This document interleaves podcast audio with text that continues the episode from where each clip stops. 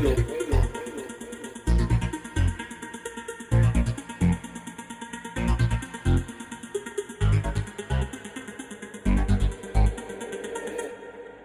buenas noches, tengan amigos. Muy buenas tardes para quienes están en Cuba, en América Latina. Sean todos bienvenidos al desvelo, a este proyecto de Instar para entender Cuba, para entender el barrio, para entender en clave cívica lo que ocupa y preocupa a nuestra gente. En el día de hoy vamos a estar haciendo algo que los cubanos sabemos hacer con mucha magistralidad, que es eh, ponerle humor a lo que realmente a veces para alarse los pelos. Vamos a estar hablando sobre la clase política cubana y vamos a estar hablando sobre sus incoherencias y también vamos a, eh, en compañía de Tomás Castellano, de Luis Denner y de Yaya Panoramics, vamos a estar hablando un poco entre el humor y, eh, y la reflexión política, de los desatinos, de las imprecisiones de esta clase que, que hace cosas que realmente en cualquier Estado democrático causarían, serían objeto de humor, de, de crítica, inclusive de una renuncia política, mientras que en Cuba siguen ahí eh, impolutos y en el ejercicio del poder debido a la naturaleza totalitaria que tiene el propio Estado cubano. Yo realmente agradezco a Luis, a Tomás y a, y a Yaya, pero sobre todo agradezco muchísimo a Yaya y a Luis que, que han dejado todas las responsabilidades paternales a altas horas de la noche para, para estar con nosotros.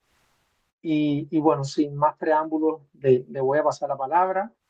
Comenzamos con Yaya, que, yo sé que el person, eh, la figura política que yo le, le, le pedí que hable es eh, alguien que a ella le causa mucho amor y sobre la que ella realmente habla mucho en su reinado, como, como Yaya dice. Yaya, eh, ¿qué acontecimientos han tenido, eh, han ocupado el espacio público en torno a la señora Luis Cuesta en los últimos tiempos que han sido motivos de tanto chucho, como se dice en el argot, de tanta, de broma, de, y pero también eh, de mucho malestar entre la gente. Mira, eh, ante todo, buenas noches, señores. Para mí son las 11 de la noche. Yo casi siempre me duermo antes que mis hijos. Es un milagro que yo estoy aquí. Pero bueno, gusanear es mi pasión. Eh, muy, mira, ella empieza a ver, cuando yo le dije la empellatriz, eh, yo hice una alusión a una cosa que yo había leído en las redes de una persona que la había bautizado la empella, que a raíz de que ella había dicho, a ver, ella empieza a tirar puya, a ver, a, a mí me molesta ella, a mí ella me molesta porque es estúpida y porque es una estúpida con, con poder. Es una tipo, una revista es una persona, es un mamífero indigno, porque una persona que le retriega a la gente. ¿Tú te acuerdas cuando le dijeron al marido, a Pumaboy, que él era un dictador? Que lo más digno, lo que esa gente no conoce lo que es la dignidad, pero lo más digno que ellos podrían haber hecho era quedarse callado mínimo, porque ya desaparecer sería mucha bendición pero sería quedarse callado. Y ella fue para Twitter, que es el nuevo modo eh, socialista de comunicar con la nación, porque hay mucha coherencia en ese país. Y ella escribió que él era el dictador de su corazón, casi con un chiste.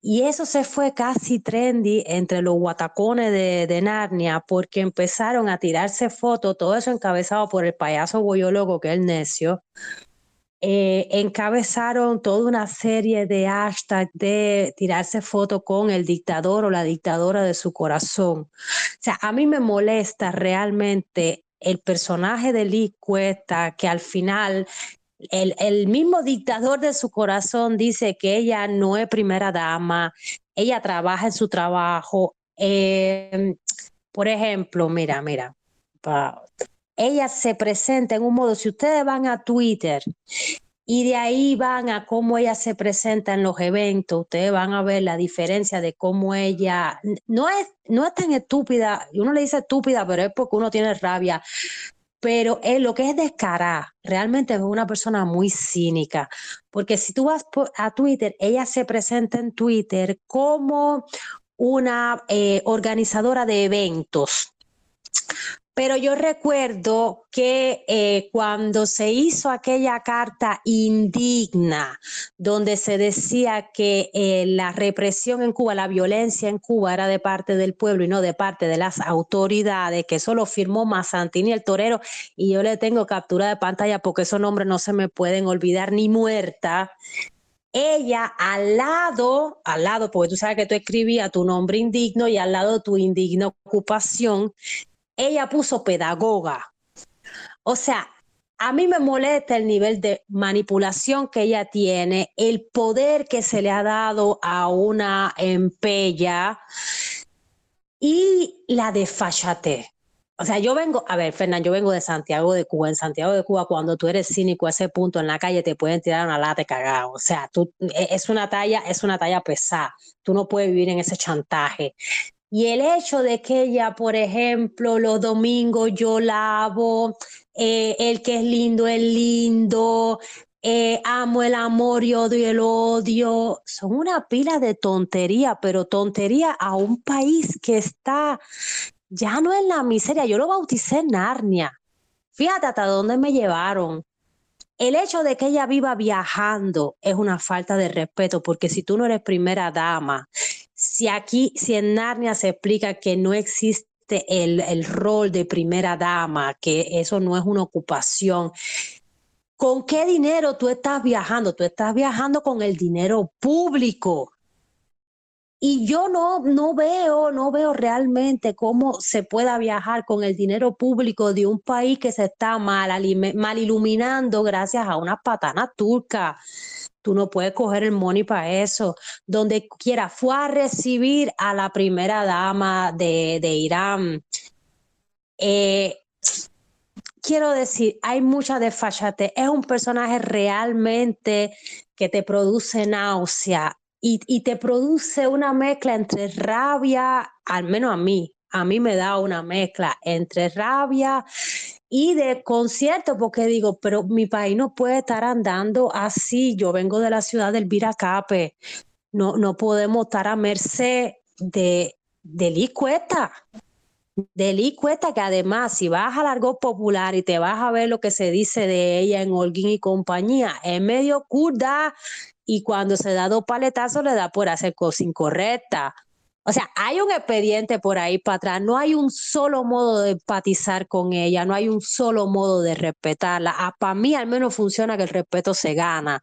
Ella no se ha ganado ningún tipo de respeto. El hecho de que ella le restriegue a la gente en la cara su cartera Hermé, su reloj que cuesta una bola de euro y su zapatico Ferragamo chiquito, pero Ferragamo es una burla a un pueblo. Parece casi María Antonieta. El pueblo no tiene pan bueno, que coman torta el hecho de que ella se ponga a organizar primero festivales de comida en un país donde otro loco le dijo a la población que tenían que comer curiel y avestruces, un loco que dirige flora y fauna y que propietario él de caballo puro sangre que van a competencia y todo, que le diga a la población, la población de Cuba que comía arroz imperial, ropa vieja, carne con papa, camarón y langosta, que tienen que comer curiel, y avestruces, es una falta de respeto.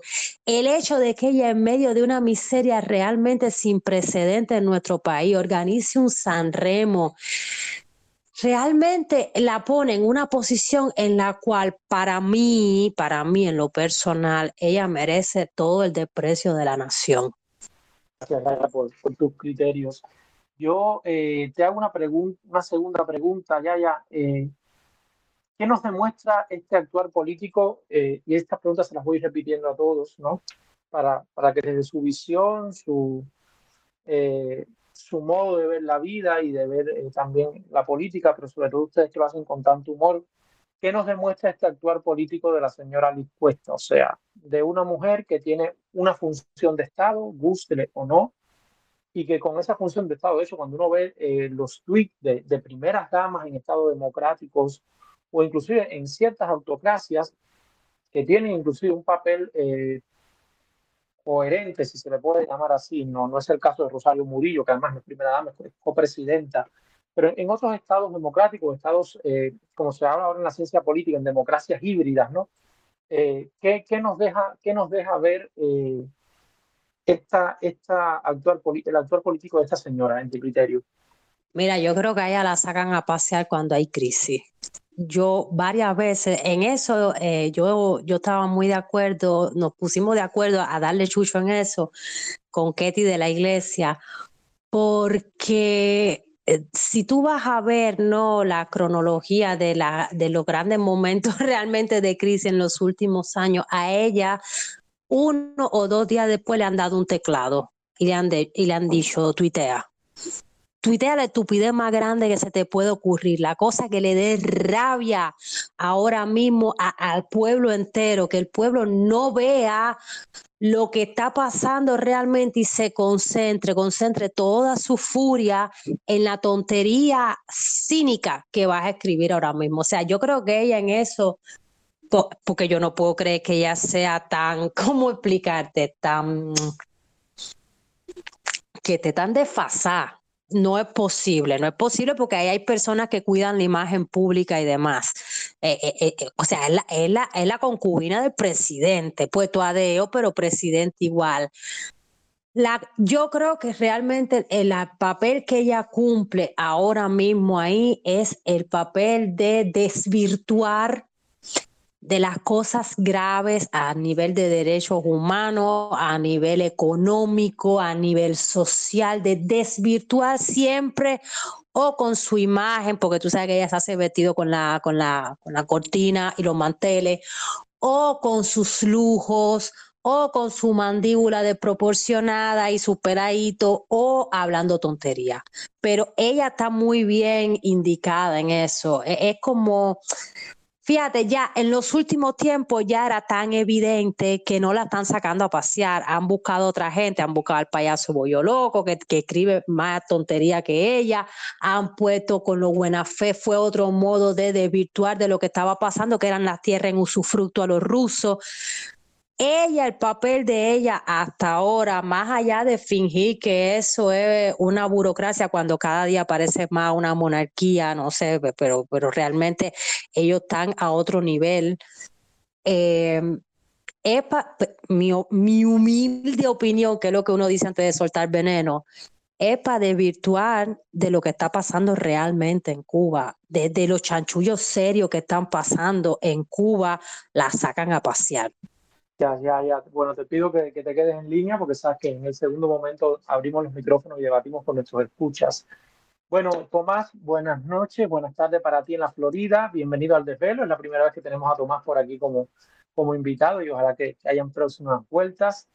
Eh, Tomás, yo voy con la misma pregunta que la hago allá. ¿Qué hechos, qué acontecimientos han tenido eh, en torno a la figura del señor presidente Miguel Díaz Canel?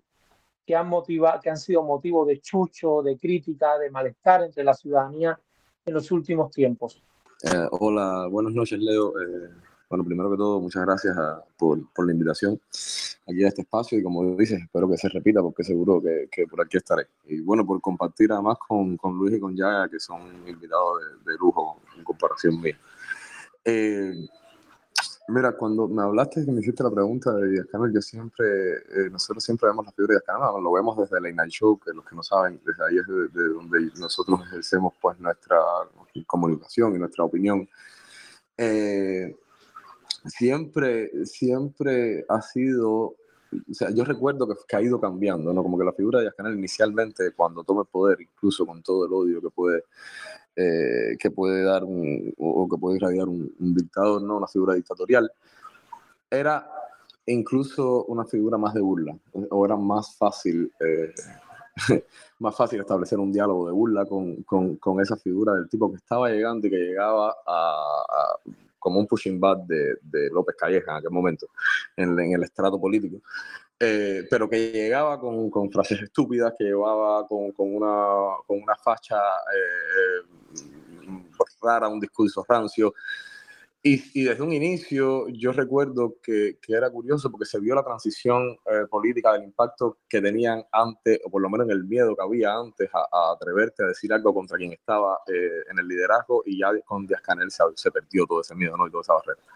¿Qué sucede? Y por lo menos, ¿qué, qué sucedió con nosotros? Eh, Y, mi perspectiva es que Díaz Canel fue yendo cada vez más y separándose cada vez más, además de que no es culpable Díaz Canel, no, la figura representativa, la máxima figura representativa eh, del sistema, eh, fue convirtiéndose cada vez más en esta figura de humor macabra, ¿no? Que sobre todo después del 11 de julio, después de aquella frase de la orden de Estado, que lo mismo era capaz de decir eso que decir que, que, que Cuba eh, había tenido eh, y no se me olvida nunca, creatividad revolucionaria en el periodo especial. Entonces, se llamara a una cosa tan, tan, tan cruel y tan miserable como el, hambre que pasó la gente, las necesidades que pasó la gente en el periodo especial. Eh, que fue un tipo, una época de creatividad revolucionaria, también te, dejaba saber qué era lo que iba a venir después de la famosa coyuntura que también él acuñó de esa manera, ¿no? Entonces, ¿qué pasa? Que ya te digo, incluso cuando, cuando la figura ah, cómica del dictador eh, se empieza a convertir en una figura, que ya lo es, pero bueno, cada vez se desvela más esta figura macabra que hay detrás, eh, nosotros no hemos perdido nunca la perspectiva del humor porque me parece que primero porque venimos eh, de Cuba y bajo las, bajo las dictaduras, el humor es un, es un idioma y es un lenguaje muy utilizado, muy útil además, porque es como una manera de codificar las cosas que no se pueden decir o que no se, se te permiten decir eh, de manera literal, ¿no? Y que además hiere mucho, o sea, el humor duele mucho, el, humor a las dictaduras les duele porque eh, es, muy, es sumamente popular, es sumamente risible. Entonces le digo, en el caso de Díaz Canel,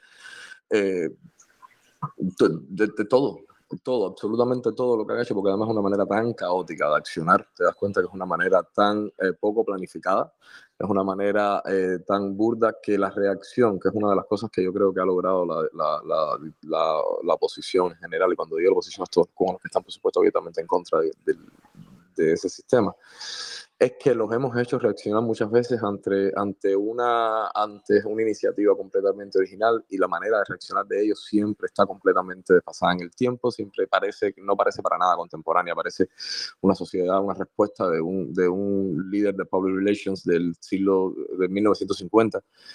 Y, y, entonces se convierte en una figura sumamente eh, fácil de burlarse de ella, ¿no? Eh, recuerdo que porque ella le dice Pumaboy, y eso fue lo primero que me vino a la cabeza cuando ella empezó a hablar de Liz y, y, se refirió a él como Pumaboy, y es lo que le hicieron a ese hombre cuando tan ganazo. Cuando llegó con aquella, con aquella pullover que tiene que haber sido una talla XS en, en, en, su talla y de Puma y con aquella bandera, y era una cosa, y era que era, es que era risible, que es una figura risible, es que si el sentido común rigiera en, en, en Cuba sería risible, sería risible, o por lo menos si se pudiera expresar lo que rige el sentido común sería risible.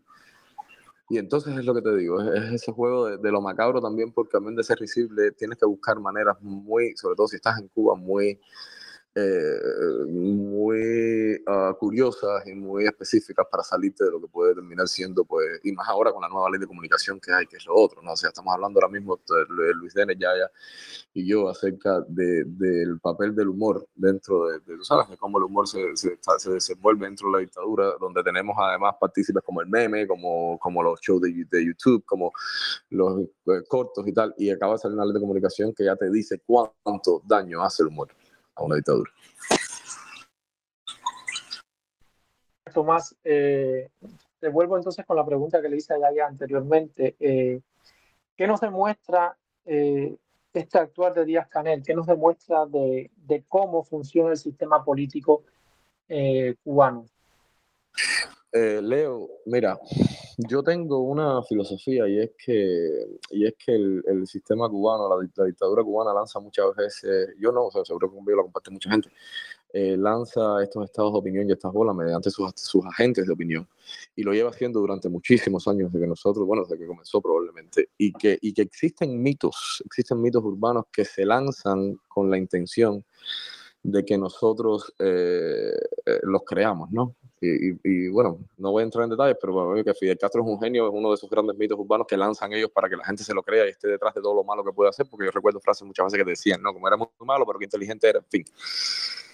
¿Qué demuestra? Yo creo que lo que demuestra eh, eh, eh todo, la manera de, accionar y de reaccionar de Díaz Canel es precisamente es la deconstrucción de todos esos mitos. Para mí, eh, para mí hay, el sistema dictatorial cubano está basado sobre todo en el terror y en el miedo, pero no, no en la inteligencia no en un accionar inteligente, no en un accionar planificado. Todas las, las maneras y las, y las burlas típicas que se le además atañen a, a Díaz Canel este, es, viene, eh, es el síntoma de un sistema eh, dictatorial dañado, de un sistema dictatorial. Es el último o uno de los últimas etapas para mí, uno de los últimos eh, eh, niveles a los que puede llegar el sistema cuando ya la persona que lo está representando ni siquiera eh, es capaz de tener un discurso coherente, es capaz de representar a alguien que, que puede convencer al pueblo, es capaz de representar cierta empatía de la gente. Estamos en una etapa en la que la persona que está ahí es está tan divorciada de la realidad del cubano y le habla en un idioma tan alejado del que el cubano habla que todo se vuelve completamente recible. Entonces no es más que un síntoma de la fractura de, de, cómo se encuentra ahora mismo la dictadura cubana.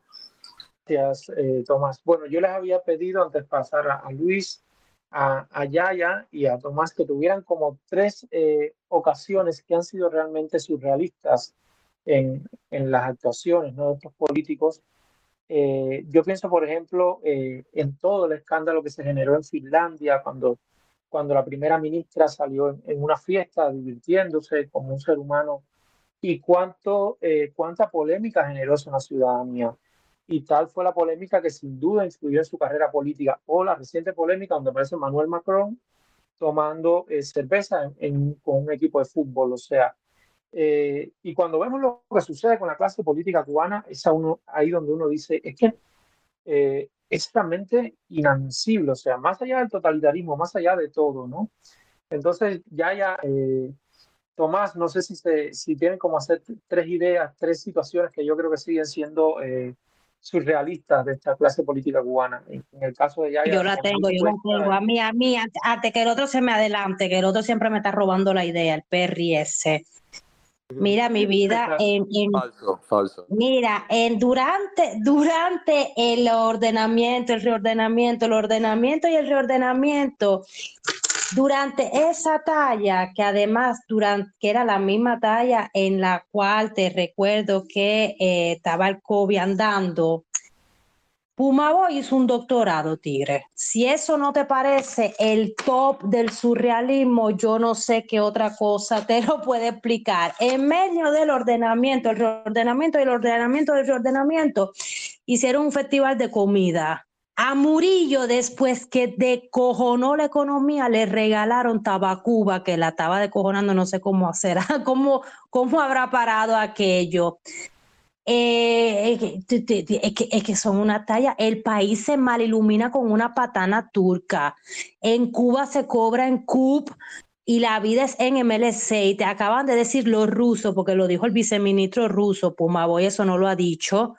Acaba de decirte que hay restaurante ahora, que restaurante, cafetería y todo eso que eh, vas a pagar en rublos.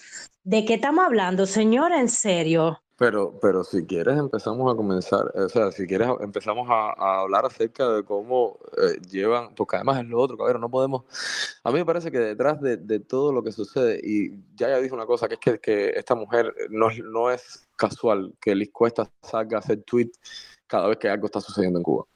Cada vez que algo está pasando en Cuba, Liz Cuesta, a mí me parece que Díaz Canel también tiene una función, más allá de la función protocolar que le puedan pasar, tiene una función literalmente de bufón de bufón, porque saben el poder mediático que es todo lo que hay ahora, el poder mediático que tiene la figura de Canel, si se abre, si se llama una bola cualquiera, ya sea, entonces, pues casi siempre en contra. Entonces, las cosas que suceden, las cosas que dicen, muchas veces es porque están tapando detrás lo que realmente eh, eh, deberíamos estar demandando. O sea, eso mismo que estaba diciendo ya, ya de los rublos, no es eso. Los, las MIPIMES estas que están pasando ahora, que están sucediendo. Yo estoy viendo el advertising que se le está haciendo a las personas a comprar eh, eh, señores, a comprar ya desde aquí, con tarjetas desde aquí, desde Estados Unidos. Que, que, literalmente ya tú no existes, ya tú estás anulado completamente como un ente, tú eres un prisionero, tú eres un, como el sistema de prisiones de los Estados Unidos, mientras él, como tú estás hablando, estábamos hablando de, ejemplos, mientras él está ahora mismo en un avión de lujo visitando, dando una gira por Europa, mientras está cocinando, conociendo chefs eh, eh, eh, con restaurantes escandalosos, mientras, mientras la otra luce las cosas que luce, y mientras se reúne con el Papa, mientras llega el Papa lo visita y dice que, que, que, ha sido una, una suerte, que, que, bueno que estaba ahí. entonces, mientras todo eso está sucediendo, tenemos refrescos y Montero que se están vendiendo aquí aquí. Tenemos eh, tarjetas de, crédito que se están cargando aquí para que se viva en Cuba, para que se compre. Y, y existe un movimiento económico de las, de las familias de ellos, de los hijos, de los nietos, de los ministros y de, y de toda la gente que está moviendo eh, a través de empresas terceras en otros países productos que ni siquiera se comercializan en Cuba, que la gente en Cuba se está muriendo de hambre porque el, dinero se, tiene que buscar, se tiene que pagar de afuera, de monedas extranjeras, mientras que los productos nacionales se están comercializando fuera. A ver, tú, tú estás hablando de tarjeta y tú estás hablando de refresco. En mi casa, en mi casa, el otro día no había azúcar y Alchenero, que es una marca súper biológica, que aquí cuesta bastante cara comparada con las otras, está vendiendo en todos los supermercados aquí en mi cara azúcar cubana. En mi casa no había azúcar, ok, no había, no había, no es que había poca, no había. Y aquí en Roma yo encuentro el azúcar de Cuba. el, el café cubano está en Japón. En Japón, tigre. Exactamente. Exactamente. A mí ya, ya, eh, Tomás, Luis, eh, a mí nunca se me olvida que mientras a mí me expulsaban de la Universidad de La Habana de un doctorado que estaba eh, bien fundamentado, que estaba inclusive con, con estándares altos de calidad, con visitas a archivos importantísimos, Luis Cuesta y Díaz Canel, con funciones de Estado, estaban discutiendo sus doctorados meses después. Era algo así como que tú decías, pero bueno, esta gente hicieron los exámenes, los cursos, los artículos, ¿dónde están? O sea, quienes, quienes estudiamos sabemos que todo tiene un rigor. Y eso, eso es un gran chiste, pero además es un chiste que demuestra eh, el, la descomposición del sistema educativo total, o sea, por, por completo. Eh, no, a ver, increíble. El chiste no fue ese. El chiste fue que un tiempo después, señores, porque yo estoy loca, fíjense, no es ni siquiera una pregunta, eh, lo confirmo, yo tengo mi retraso mental, pero una memoria que para que un tiempito después el Gil Nacional, Alejandrito, hizo un doctorado y el tutor, el, el, el, ¿cómo se dice? El que, el que se opone. El tutor, el, tutor. Era, era Pumaboy. O sea, no solo era doctor, sino que además era, ah, ah, eh, era, era, te tenías que reír. En Cuba, yo le decía a Tomásito ahorita que en Cuba hay que estar muy cuerdo para no volverse loco ahora mismo, porque te están machacando la coherencia, el sentido común, el raciocinio.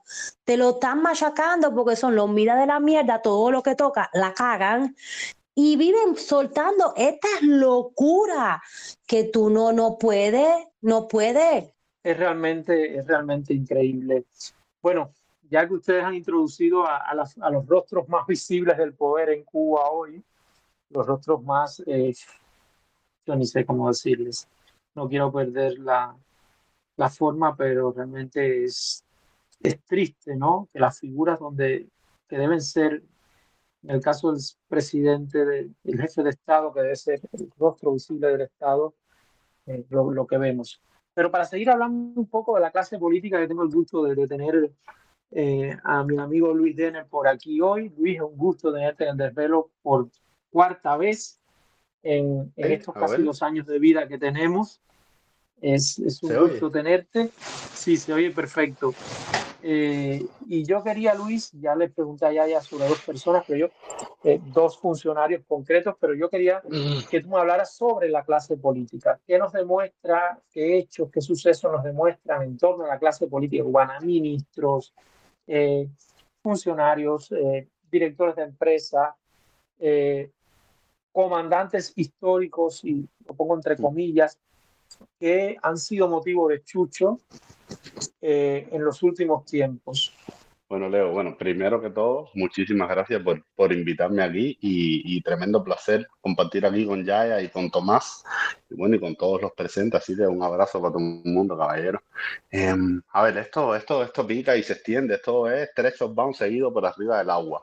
Lo primero es que yo, yo me acuerdo que una vez hablando sobre esto del meme y el humor, yo decía, bueno, eh, Nueva York tiene MoMA, pero Cuba entera es el, el museo del meme Y cuando tú te pones así analizar, ya, oye, ya, fíjate ya no es una, ya no, ya no, ya es, no es solo una biografía de la revolución cubana, tú puedes hacer una memografía por, donde quiera en todas las áreas, comida, eh, políticos, eh, ministros, por todos lados salen memes, pero es una fuente así inagotable de memes. La primera, bueno, ya, ya, ya lo había mencionado, Guillermo García aquello que se volvió súper ultra mega viral, ese hombre diciendo que hay que comer avestruz. Pero fíjate tú, si es como si el cosmos y, y, y, y el absurdo cuántico se gestara sobre esta gente, que ese hombre hasta parece un avestruz. Tú lo miras así de frente, pa, y de momento parece, parece un avestruz y te está diciendo que hay que comer avestruz, que da más carne que una vaca al mismo tiempo, cuando tú le das un cocotazo y lo miras así al revés, sale Florifauna uno de los bolsillos. Por otro lado, es el tipo que está vinculado a Catapult, que es lo que le vende comida a los cubanos súper carísimo, aprovechando a los familiares de afuera. Y que un tipo así, dueño de, de Florifauna, con gallos de eso, tú sabes, siete colas, 800 espuelas, eh, caballos pura sangre, eso que brillan bajo el sol, te diga, oye, tienes que comer avestruz. Pero peor que eso es que de eso hace como dos o tres años no viste el avestruz por ningún lado, ni en la libreta, ni en el mercadito de la esquina, o sea, que es muela y caída. Pues todavía si tú dijeras, bueno, pero apareció el avestruz, el tipo por lo menos dijo una cosa que después se cumplió, no, mentira. Entonces, sal de ahí, ya tienes a este hombre, héroe, eh, tú sabes, eh, comandante de la revolución, un vive bien, con de todo, un magnate, un oligarca, ya te mete esta, esta pifia. Pero saltas y ya no solo la clase política, es también los extranjeros vinculados a la clase política. Aquí no se puede olvidar de Frei Beto diciéndole a los cubanos que eran unos comelones, así literalmente. No aquí el problema es que los cubanos son tremendos feferones, tremendos pestíferos, y lo que hace falta es que aprendan a comer cáscara de papa en un país que ya para empezar no hay papa. O sea, para llegar, para, coger la cáscara, primero tienes que tener la papa. Entonces, ya, ya por ahí ve que no solo la clase política, los extranjeros amiguitos de la clase política, y lo dicen así en televisión nacional, así, pero pues, se quedan tan panchos así. Pero espérate, acuérdense que aparte de este, Guillermo decía, estuvo, ¿cómo se llamaba? No sé si todavía es ministro de la industria alimentaria, que Manuel Santiago Sobrino Martínez, si mal no recuerdo, que en una mesa redonda, pero una cosa loca, el tipo dijo así, oye, porque vamos a comer tripa, mondongo, eh, tenemos gallinas decrépitas, eh, tenemos no sé cuántos metros de mondongo, y yo me quedo así, yo digo, señor, Date un momentito. definitivamente es memografía de la Revolución Cubana. Hacer la palabra gallinas decrépitas no te suena un poco, no se te trae. Yo, yo me acabo de escribir eso, Luisito, y me lo estaba por decir. Tengo kilómetros de tripa, hacer, hacer ese tipo, pero de, de momento, de, yo no sé cómo eso no se le trabó en el guagüero. Tú me pones a mí una cámara en la mesa redonda y tú me pasas un guion que yo tengo que decir, pueblo de Cuba, en estos momentos los vamos a alimentar con 400 kilómetros de tripa y mondongo y con gallinas decrépitas. Y por lo menos la palabra decrépita al lado de la de gallina me choca. Y ese tipo lo dice, que también tú lo miras y él tiene una cara tan extraña, porque es como una falta de cuello. Sí, porque e, es una cuestión, eh, yo sé que esto es una cosa vulgar fijarse en estos rasgos, pero yo pienso que, que las personas y sobre todo en estos regímenes, los dirigentones tipifican el mal que representan. Y tú lo ves con esa falta de cuello, esa boquita así estrujadita entre el bigote y la quijá y el, el, el, mentón así, y de momento en gallinas decrépitas. Y dice, claro, ¿qué, qué, qué, qué show más, más anacrónico, ¿no? Pero espérate un momento. Ah, tú dices, no, ya se acabó la historia, ya no pueden sacar una cosa más dura que esa. No, no, no, espérate un momento, que ahora viene la verdadera Red Bull hace unos días separa esta compañerita, ¿cómo se llama ella? Midalis Naranjo Blanco, viceministra de la Industria Alimentaria, y dice así en toda la extensión de la palabra que en los mares de Cuba el problema de la falta de, de pescado es, no, de peces, es que no es peces, no, que no es pescado. Espérate un momento, ella no dijo peces, ella dijo pescado. Y dice, señora mía, señora mía, si el malecón y todos lados está lleno de gente que se tiran con una cámara de camión y salen con, con, con cuatro o cinco pescados, ¿me entiendes? A lo mejor hay algunas explicaciones, después entraron en el cuento de la buena pipa, que tú no sabes porque sí, porque no. Pero que tú digas en una isla que no tiene sal, que no tiene tabaco, que no tiene azúcar, a pesar de que esté vendiendo azúcar en Italia, bueno, últimamente la están eh, importando. Parece que la buena la exportan y bueno, ah, vamos a importar un poco de, sacos húmedos, eso que había en las bodegas cubanas, yo siempre los vi ahí llenos de, de, azúcar húmeda. Y de repente que tú digas en una isla que ha faltado de todo, que está faltando de todo, que tampoco hay peces tú te quedas y dices, pero esta gente, no sé, no, no elaboran mejores discursos, no buscan. Mm, oye, en el río Mendares, cerca de mi casa, ahí en, el Vedado, eh, ahí tú veías que la gente sacaba con una lagartija, sacaba tres clarias. Con una lagartija enganchada, enganchada en una de esos, sacaba tres clarias ahí en el río Mendares, ahí. Y tú te quedas y dices, esta gente, no, como que no. Y yo sí pienso una cosa, para mí no es que ahora ellos sean más brutos que antes y no es que ahora, no, no, no, para mí es que ahora existe el Internet para cogerlo y darle con el chucho, pero sí, pero con, el fuete durísimo, que es lo que no teníamos antes. Yo crecí con chistes, yo crecí desde la canción que de Moncada, es la hora de gritar revolución, y yo me acuerdo que el chamaquito cantaba, es la hora de gritar que no hay jabón, es la hora de lavarnos con las manos, y por ahí para allá, una cantidad de chistes y de, y de canciones cuando, cuando aquello, ¿cómo se llama? El, eh, general, el general, el, dominicano que decía, son dos, son dos, son dos, son dos, y en Cuba era, uno tiene barba y el otro no, y ahí lo cogía el chucho al tipo, pero le sacábamos chispas al lomo a Yo me acuerdo que mi abuela eh, tenía un, un, disco eso de Alvarejede, y yo tenía que oír ese disco a menos tres el orejón pegado ahí al radiotécnica, pero pegado eso ahí para poder escuchar, porque eso no podía subir el disco porque eso era un escándalo en la cuadra. Y para mí, el Internet, porque que nadie se olvide que tanto este, que el comandante Avestruz este, como, como esta señorita que dice que no hay peces, en, no, que no hay pescado, porque ella dijo no hay pescado, eso se me, eso se me grabó ahí en el, no, no, hay pescado, ni siquiera peces, el otro diciendo que los kilómetros de tripa, pero aquí que nadie se olvide que Fidel Castro se paró ahí, ahí mismo, ahí mismo. Se, se, paró delante del pueblo de Cuba y el punto, no solo dijo que Blanca había roto récord mundial de litros de leche en saludo a 26 de julio. El punto también dijo que si ustedes quieren más y mejor leche, métanle la cabeza a las vacas en aire acondicionado porque eso les estimula el hipotálamo y tú verás que aquello va a hacer que misiles cayendo de la sobre de las vacas y esa leche va a estar llena de vitaminas y de verdad que tú ves la cabeza de la vaca metida en aire acondicionado. Dices, no, no lo puedo creer. De no, no, no, no, no. Y la otra que el tipo tú ¿qué era la otra? Denuncio, denuncio, no, espérate, espérate, denuncio enérgicamente que nadie está hablando de Alarcón y que no se podía volar por los choques aéreos. No lo denuncio enérgicamente esa, es la analogía de pescado. No, lo, que Pasa, lo que pasa, lo que pasa, mi queridísima ya, es que como yo estaba metido en la comida, pero yo tengo dos memes, porque no es solo meme vinculado con comida, es el meme del absurdo y del ridículo. Por un lado está Alarcón. Alarcón diciendo eso mismo, tú sabes la trabazón que se armaría en el cielo. Yo creo, ahí Eliezer tú le vi el, ojito derecho temblando, y la trabazón en el cielo. Hacer que te diga un tipo así, oye, tú sabes la trabazón que se armaría en el cielo y, que tú te quedas así y dices, ¿qué? Pero además, Luis, eh, ¿Mm? una cosa eh, que yo no sé si ustedes conocen, Alarcón de la clase política cubana es de los tipos más formados que hay. Alarcón es doctor en filosofía y letras de la antigua. Mm. Eh, escuela de Letras de la Universidad de La Habana, de uno de los grandes momentos del pensamiento cubano. Es una cosa que hay que decir. O sea, eh, ahí, ahí es donde tú dices, o lo mandan, o lo tenía que decir, o ya no sabía cómo sostener aquello. No, para mí, yo creo que por primera vez, de manera pública, a él lo cogió movido alguien. Yo creo que eso nunca había pasado con cámaras, con, con cosas.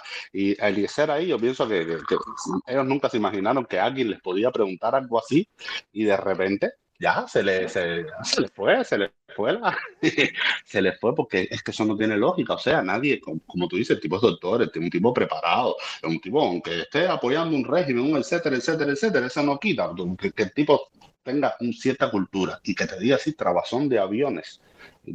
pero es que mira, el problema también es que de atrás podemos sacar un montón de ejemplos de memes que lo que pasa es que no había internet, pero Oh, ya si estamos saltando fuera de la comida, tú quieres ver una cosa que yo no sé si reírme, yo no sé si encabronarme, yo no sé si así.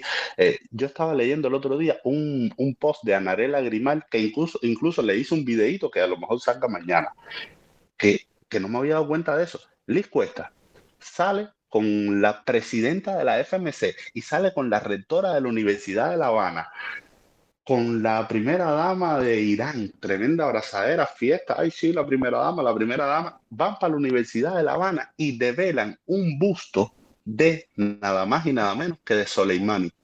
El tipo de que, le metieron el dron, considerado terrorista, etcétera, etcétera. Y yo me pregunto, ¿qué hace Liz Cuesta con la presidenta de la FMC, con la rectora, levantando un busto de este hombre con tantos héroes cubanos anónimos, olvidados, que no se le han rendido culto? Con un busto en la Universidad de La Habana de Soleimani, de un país que después de esta crisis con Machamín y los derechos de las mujeres pisoteados. O sea, es la incongruencia. No, no, no, en un país, Luis, en un país que acaba de hacer un código de familia. Mm. Sí. esa es la talla más absurda. Yo también compartí la nota esa de Andarela que está genial. En un país mm. que ha hecho el código de familia. Mm, pero ahí es donde tú te ves ya, que hacer como tú, aparte que has hecho el código de familia, Irán está colgando gente de las grúas por defender a las mujeres. La gente que ha participado en las manifestaciones por los derechos de las mujeres los han colgado de las grúas. Y hasta un futbolista creo que estaba pendiente a, que lo, lo, Pendiente todavía. Sí, todavía está pendiente. Mira, pero no, no, es solamente eso. Yo pensé que yo había visto todo hasta que yo vi a la FMC posteando en Twitter a Raúl con eh, la, su Alteza iraní, porque era la FMC y el CNSEX calladito ni una palabra dijo. Unos meses atrás organizaron un, era un desfile. Esta vez, ustedes, alguno de ustedes vio al CNC decir algo, denunciar enérgicamente, manifestarse, porque estaba una persona que ahora mismo, literalmente, las últimas eh, ajusticiamientos que se han hecho en ese país a los miembros de la comunidad LGT están firmados por él. Efectivamente. Es una, por eso te digo, ya la incongruencia, el meme está en cada segundo. Bueno, ahí está Canel, que llegó un momento que dijo, no, casi todo lo que hacemos nosotros, como muchas cosas que hacemos nosotros que dan risa, ya, ya es como una onda que eh, el ridículo ha llegado hasta ellos. Y ridículo está en una cosa tan cómica como decir gallinas decrépitas, como que la primera dama esté con la primera dama de otro país donde están fusilando y matando personas por defender a las mujeres. Y en eso la FMC es la incongruencia en carne viva, supurando ahí. Tú dices, eh, es como, nada, es como que ya perdieron todo tipo de, de lógica y la onda permanecer en el poder a cueste lo que cueste, sea lo que sea, sin susto, sin ahí. Luis, es lo que tú dices realmente de que lo que ha cambiado es que ahora mismo eh, existe el Internet. Es que ahora mismo estamos todos nosotros para reaccionar inmediatamente a las barbaridades que están haciendo ellos y se transmite la comunicación a una velocidad increíble, porque risible es desde un inicio que es lo que estabas hablando ahorita de no hablar por Fidel, porque es que Fidel, yo recuerdo estando en Cuba cuando Fidel dijo que Cuba era el país más culto de Latinoamérica. Cágate, Lorito. Un país donde nadie sabe cómo funciona una puta tarjeta de crédito. Donde la gente no sabe, ¿cómo que un país, país más culto de Latinoamérica? Un, tipo que dijo que Cuba en algún momento iba a tener más naranja que la Florida la revolución nace. El nivel de vida de Cuba iba, exacto, que el nivel de Cuba, que el nivel de vida de Cuba iba a estar, el estándar de vida de cubano iba a estar superior al de Estados Unidos y de Rusia. O sea, son cosas eh, que, en el momento en el que lo dijo y que estaba prometiendo y lo que estaba diciendo son cosas risibles, son cosas absurdas. La revolución nace de un meme, señores, la revolución nace de un meme, la revolución nace de Fidel Castro, que estudió en Santiago de Cuba, en el Colegio Dolores, que es el actual Rafael María de Mendive, donde yo también estudié y no encontró el cortel Moncada. Que un poliví gigante, tonalidad anaranjado, resinga me la pone en el medio de la ciudad. La revolución nace de un meme y no hay un meme más cruel para mí en lo personal, ahora mismo como Jevita, que Mariela Castro sea la representante del CNSEX. Mariela Castro, que es una descendiente directa de los creadores de la UMAP, que no es otra cosa que un campo de concentración que existió en Cuba a lo Valeriano Weyler y que lo haya creado la misma dictadura que está todavía ahí. No, y en un momento hizo como una analogía de que era más o menos como una escuela al campo y que ellos en las escuelas al campo como se divertían. Así te lo dice. Oh, sí, sí, sí, sí, en Twitter, sí, como no, sí, sí. Es, es, increíble, es, es, totalmente, es, es, totalmente increíble. Recuerda, ah, recuerda que Fidel en el 2008 dijo que íbamos a estar pues, exportando petróleo Señores. Petróleo, no, pero, ese hombre intentó desecar la ciénaga de Zapata. Ya, ya, de momento, tú sabes, un tipo que dice, vamos a desecar la ciénaga de Zapata para crear Es una, es una oda a la estupidez, es que literalmente es una oda a la estupidez, es una de las cosas más... La, la tiranía cubana, la revolución cubana ha sido uno de los procesos más populistas que ha existido. Tú te das cuenta que incluso las cosas que se prometían en un inicio eran irreales. Eran, no eran promesas, ni siquiera eran promesas que tú dices, bueno, que este tipo va a lograr alcanzar algo, no eran cosas estúpidas. Entonces, se, se, monta sobre, es lo que pasa, lo que pasa es que también, eh, eh, por eso, gracias, o gracias al humor, o gracias al Internet, ¿no? Se monta siempre sobre el control de la comunicación y se monta siempre sobre el control de opinión y por eso es que es tan importante, tan importante, caballero, darle voz a toda la gente que está intentando crear, a toda la gente que está intentando desde su granito de arena dar chucho y oponerse a ello como quiera que sea, porque, porque todo el mundo tiene su nicho y todo el mundo tiene alguien que va a comunicar así, que va a comunicar así a través, el humor es esencial, sobre todo porque no todo el humor es chistoso, es otra cosa que quería decir hoy. No todo el humor deja el recuerdo del chiste. Yo he visto a quien lo dijo ahorita en el chat, importantísimo, Lausanne, eh, y, la, y, la, y, el, y no, no la usan, sino la caricatura. O sea, me acuerdo lo que pasó con Por el Do, que yo quería dejar, mira, qué bueno que, que, que, que digamos, que me acordé. Eh, por el Do, que fue este segmento dominical que existió y que, y que era un látigo para esa gente, a punto que, que lo, lo desaparecieron. Lo que está haciendo la USAN, lo que hace Wimber, lo que hacen toda la gente dentro y fuera de Cuba con el humor gráfico es espectacular, espectacular también. Es, es que además, Tomás, no sé, si lo conocen, si han podido leer algo. Yo, como, soy historiador, sí he tenido que estudiar algo del tema. En Cuba hay una tradición de humor gráfico político brutal, brutal. O sea, Liborio, el, bobo, el de la vela, el bobo de la vela. Esa es la otra, también. Eh, es, es increíble, o sea, y además nadie se escapó, ninguna dictadura batista no se escapó del humor político, Machado no se escapó del humor político, los gobiernos democráticos no se escaparon del, del humor político. O sea, eh, es imposible. Por ejemplo, Grau, ya Grau llegaba tan, o sea, Grau, que fue uno de los políticos más interesantes del siglo XX cubano, ya él, él sabía que tenía que, que, jugar con el humor y con, o sea, con, y, y, eso lo hizo inclusive hasta ser popular el, propio eh, José Miguel Gómez, por ejemplo, que fue muy popular en la primera mitad del siglo XX cubano, eh, José Miguel Gómez, eh, la gente decía tiburón, más allá de que se baña porque, pero se, ¿cómo tiburón se baña, pero salpica. O sea, la, gente eh, era cercana a José Miguel Gómez, le decía tiburón porque un tipo muy cercano. Era el guajiro de la villa que se hizo mambí, que después llegó a la presidencia y como y que tenía también la mano suelta, ¿no? O sea, porque robó bastante eh, pero hizo leyes sociales. O sea, no, me quiero meter en la clase de historia. Para eso, para eso les recomiendo que escuchen el podcast que estamos cerrando por ahí por el toque. Eh, y, y, la clase política cubana era satirizada, o sea, eh, o sea, no es algo nuevo y es algo que es muy fuerte. O sea, lo que estamos viendo hoy que hace el toque, que, que hacen muchos medios independientes, era, o sea, Diario de Cuba con Díaz Chanel, eso era, e, era normal y en Cuba es súper fuerte, es un movimiento súper fuerte y hay que entenderlo para entender la historia de Cuba también. Bueno, yo me callo. Mira, Luis, mira Luisito estaba diciendo que en el río, eh, que, que, en el río Almenares con una lagartija se pecaban tres clarias. ¿eh? Yo con un meme peco mil.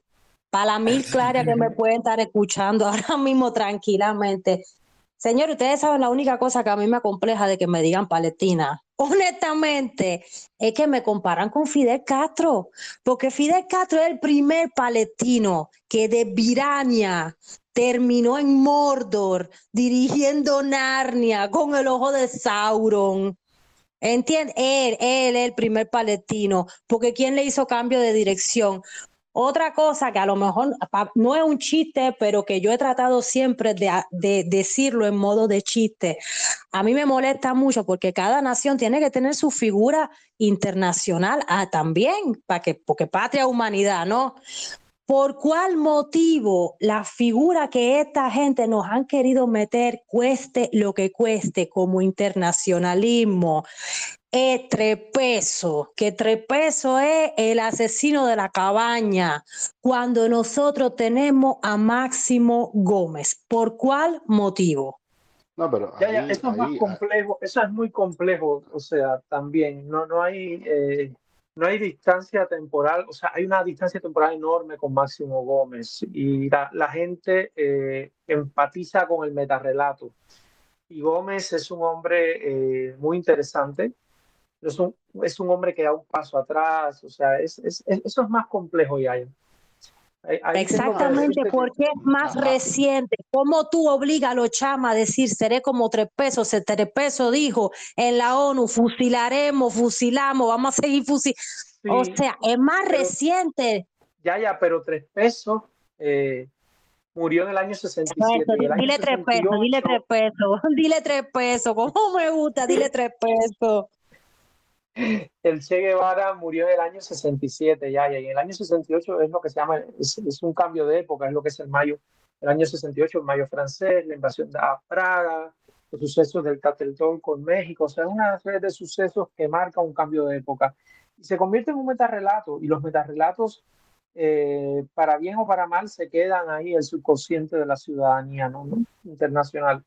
Eso, eso yo creo que eso inclusive puede ser, la semana pasada los invito a que escuchen el desvelo de la semana pasada porque estuvimos hablando sobre el tema y, y vale la pena vale la pena escucharlo ya, ya porque eh, así te permite entender muchas cosas. Era un contexto totalmente distinto, además era un contexto de normalización de la violencia política. Eh, o sea, no se crean que la gente que se fue a la guerrilla. no, Fernán, yo lo entiendo, pero al mismo tiempo lo denuncia enérgicamente.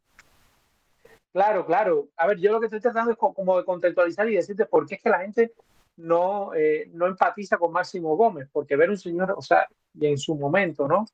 Ver un señor en un caballo, además, Gómez era un tipo interesantísimo, realmente acercarse a la vida de Gómez. Gómez, de hecho, era tan bruto, o sea, tan bruto en el sentido del genio que tenía, que estaba intentando llamar a su hija Florencia, uno de los primeros teléfonos que hay en La Habana los tiene Gómez, estaba intentando llamar a su hija Florencia en La Habana Vieja, llama, que te llama, llama, que te llama, y el teléfono estaba ocupado. Dicen que arrancó el teléfono y se montó a caballo desde la quinta de los molinos hasta el cerro que vivía su hija.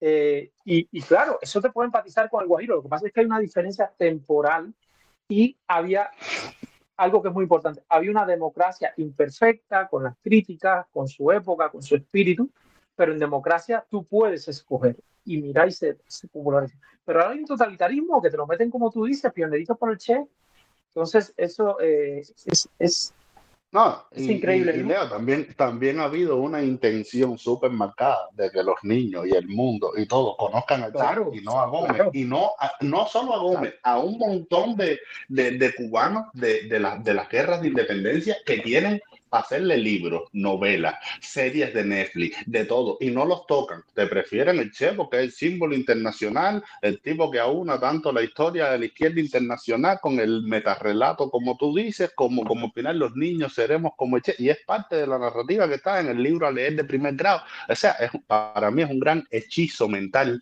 metido ahí en la mente. Eso, es un trabajo de ingeniería tan... algún día hay que hacer un, un, estudio de a nivel de, de, de, de psicología cómo, cómo han creado todo ese metarrelato desde los libros, la propaganda, los carteles, las cosas. increíble. es una Señores, y si me permiten, que el chef Blanquito, ¿eh? vamos a fijarnos un poquito, y no sé si es escandalosa la opinión, pero el castrismo, eh, ¿a cuántas figuras afroamericanas le ha dado un biblioteco? Vengan de donde vengan. O sea, esta gente sí algo han sido sumamente elitistas. Sumamente elitistas. A ver, recordemos quién es Fidel Castro. Eso es una cosa que nunca podemos olvidar. Exactamente. Fidel Castro viene de una familia sumamente rica. O sea, su familia. Eh, caballero Fidel Castro estaba casado con Mirta Díaz Balar. Era una de las familias más poderosas de Cuba. Su padre era un terrateniente, Ángel Castro un terrateniente, migrante que llegó consigo un peso, pero que se fue enriqueciendo. Y eso demuestra también, eh, y eso hace que, como dice Daya, estudiar en Dolores, estudiar en Belén. Eso, miren, es eso, el colegio Dolores. Gracias, su vida.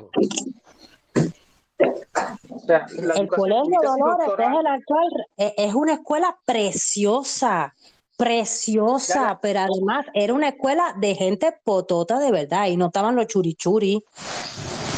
Ya, ya, mi tesis doctoral eso es un estudio comparativo del Colegio de Dolores y del Colegio de Belén. Eh, y yo les puedo decir con total certeza que a Dolores no llegaba cualquiera. a Dolores no llegaba cualquiera, menos a Belén. Y además, es que sale de Dolores y va para Belén. O sea, e, estamos hablando de un tipo que tiene dinero. Y eso se demuestra en su formación. O sea, no sé qué, Fidel Castro, guste o no, soltaba los disparates, pero hacía que los disparates fueran creíbles, porque era un tipo muy inteligente. O sea, cuando uno los ve hoy, pero caballero, la gente lo veía. La gente se sentaba a ver toda la talla que era de Blanca, porque era un hombre inteligente. Esta clase política no lo es no lo es, es una clase política mediocre. Eh, eso, las cosas, yo creo que sin estridencias, sin rasgarnos las vestiduras, hay que analizarlas con seriedad. Entonces, es una clase política muy torpe, muy torpe. O sea, que caballero, que un ministro diga a la gente en medio de una crisis humanitaria compleja como la que se dio la gente tiene que comer tripa. La gente tiene que comer tripa de verdad que eh, es surrealista. Fernando, yo no sé si tú recuerdas exactamente después, a ver, ustedes se tienen que acordar de esto porque es bastante reciente, exactamente después de que cogieran candela los supertanqueros, que ahí murieron incluso chamas menores de edad que estaban pasando el servicio militar, que se demostró que no tenían ni espuma. Miguel Díaz Canel se salió con la famosa frase, victoria genera victoria. Eh, eh, o sea, hay que ser realmente cínico y desalmado para en una nación que, a ver, nosotros estamos hablando de las pérdidas materiales, de las pérdidas humanas, pero hasta ahora no se ha hablado de los problemas ambientales que puede haber creado que tuviera quemándose petróleo ahí un par de días, un poco de días. Eso tiene que haber creado un problema ambiental también, no solamente y ese tipo exactamente después, cuando ya se apagó el incendio, salió diciendo, victoria genera victoria. A mí mi marido me tuvo que sujetar. Yo me tomé la presión ese día, lo digo en serio, yo me río, pero ese día yo me tomé la presión. Sí, es, realmente surrealista. Eh, Luis, eh, no sé si quieres decir alguna otra idea antes de pasarle la palabra a la gente. Eh, no, no, yo le agradezco. esto, eh, antes de pasarte la palabra, yo agradezco porque hoy el programa ha sido de las cosas que más me gustan, una conversación de sositos. Eso a mí me encanta realmente cuando el programa tiene ese formato. No, no, no, no, está chévere, por eso te digo que vaya hablando la gente y, vamos así intercambiando ideas. A mí me parece que, es que podemos estar hablando aquí hasta mañana. Eso mismo que dice ya, eh, eh, eh, victoria genera victoria. y por esa misma época también dijo, la revolución se está revolucionando en un escenario donde realmente nadie se tiene que revolucionar y tú te quedas así y tú dices, hacer hacer, hacer, a mí, como decía de Manolo, soy yo, tu culo. amigo, amigo, amigo. Oye, increíble. Y que no, nadie ¿Qué, cojones? Ya esto en serio, ¿qué cojones una situación coyuntural, señor? La coyuntura la inventó él, la coyuntura. La concepto pero, además, pero además, señores, mira, una cosita que yo tengo que decir. Díganme, díganme la verdad, perdón, Leo, perdón, perdón. Voy a pasar por arriba de tu palabra.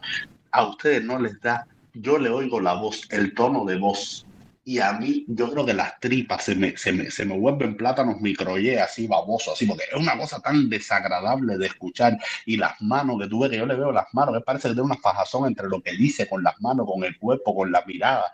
Es una contradicción tan grande que yo, yo lo oigo y yo, increíble este tipo. no sé si a ustedes les pasa.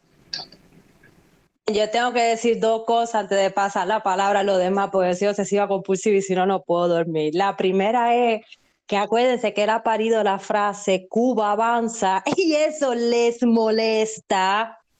¿Entienden? Nos molesta. Cuba avanza. Agricultores ceramitas quiere ser mi familia. Y la otra talla es que en Cuba, en Narnia, TikTok es ilegal. Pero la presidencia de Cuba tiene un TikTok y la presentación oficial de Pumaboy en el TikTok de presidencia de Cuba fue con Eye of the Tiger.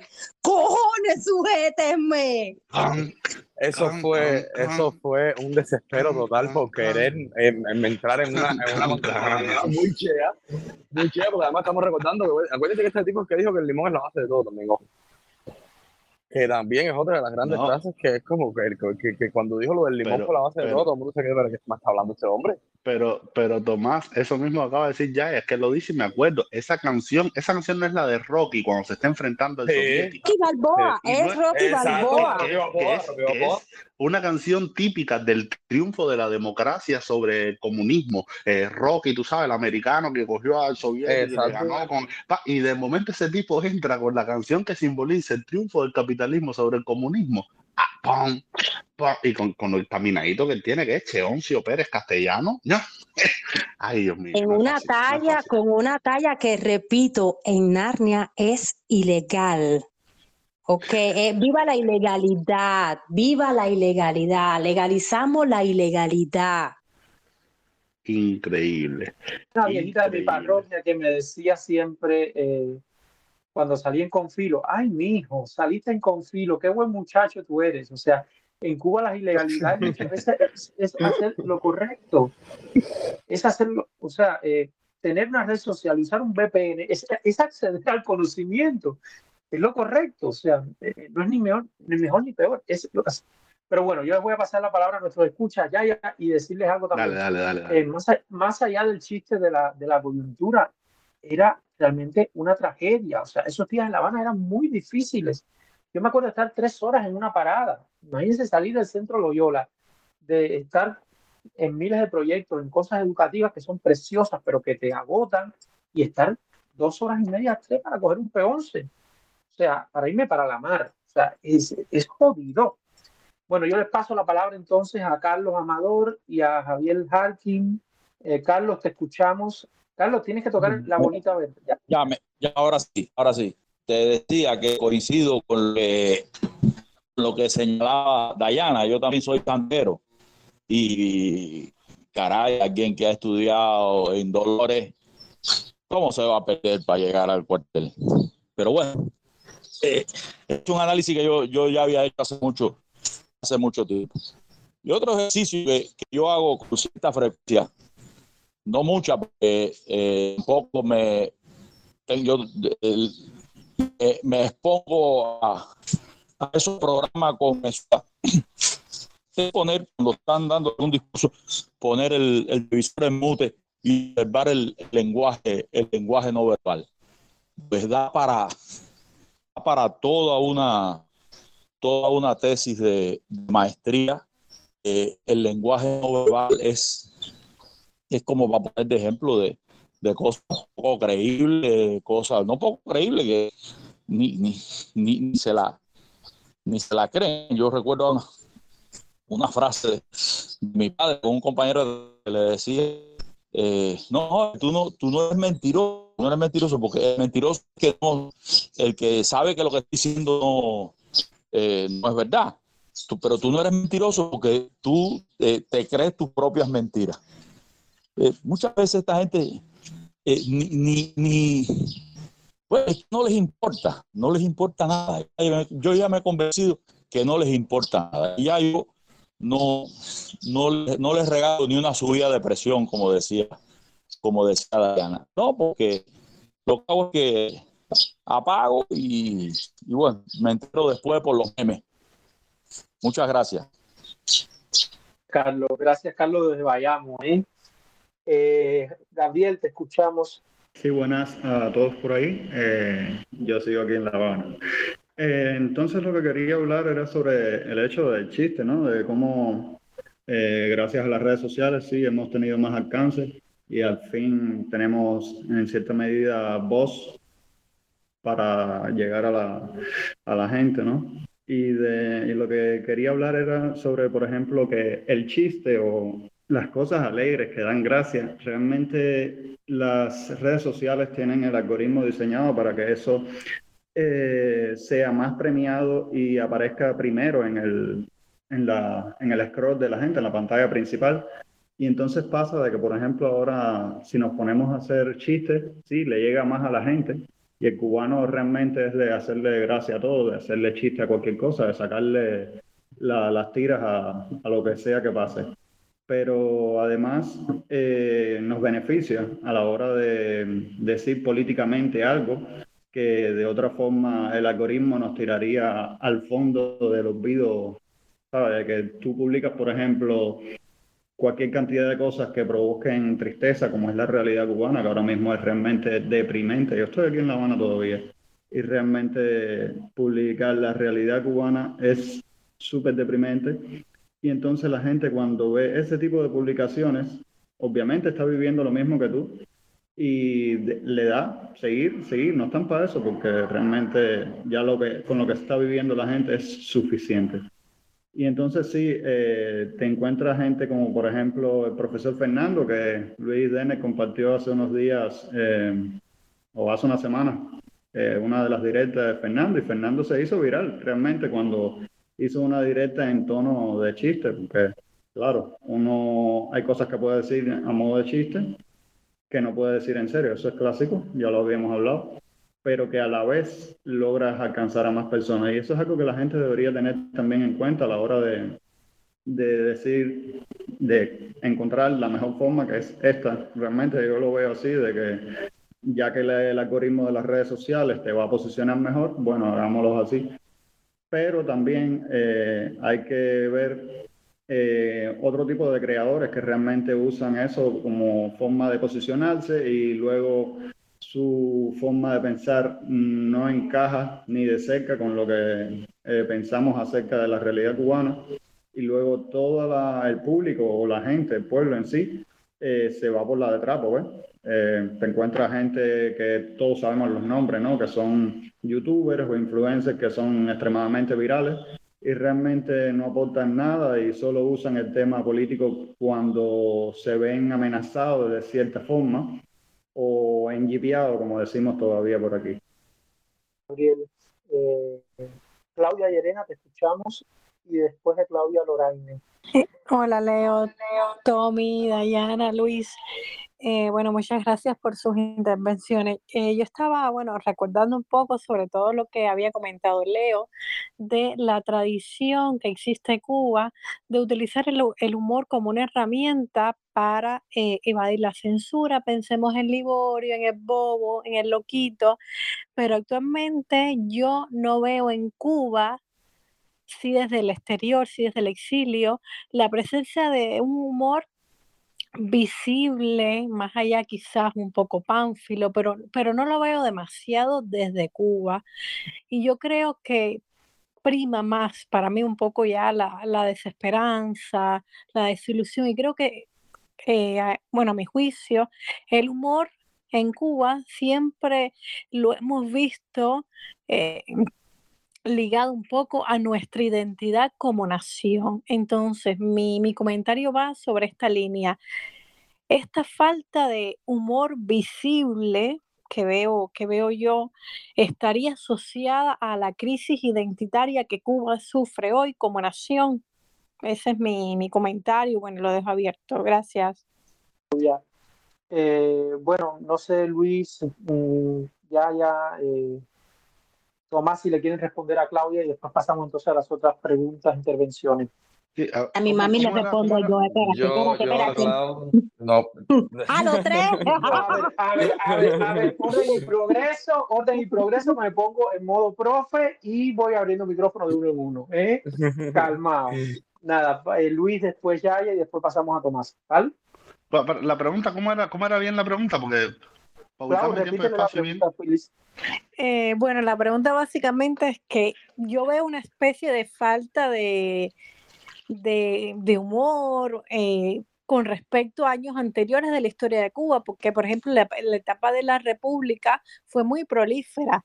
Es cierto que ahora hay un peso enorme de la censura, pero el cubano siempre hallaba formas de evadirla. Entonces mi pregunta es, esa falta de, humor de artistas que generen un impacto en la sociedad puede estar asociada a, a la crisis identitaria que sufre el cubano como nación hoy? A ver, yo, no, yo a ver, no, yo, es que yo, yo veo que sí está habiendo bastante, bastante humor pero, por ejemplo, en las redes, no sé si te refieres a humoristas dentro de, no sé, en la tele, más en la televisión, eh, más espectáculos de humor dentro de Cuba como tal, porque yo sí estoy viendo constantemente humor eh, en el mundo de las redes. Me refiero en Cuba, propiamente en Cuba, más allá del Ah. exilio, sino un humor desde Cuba.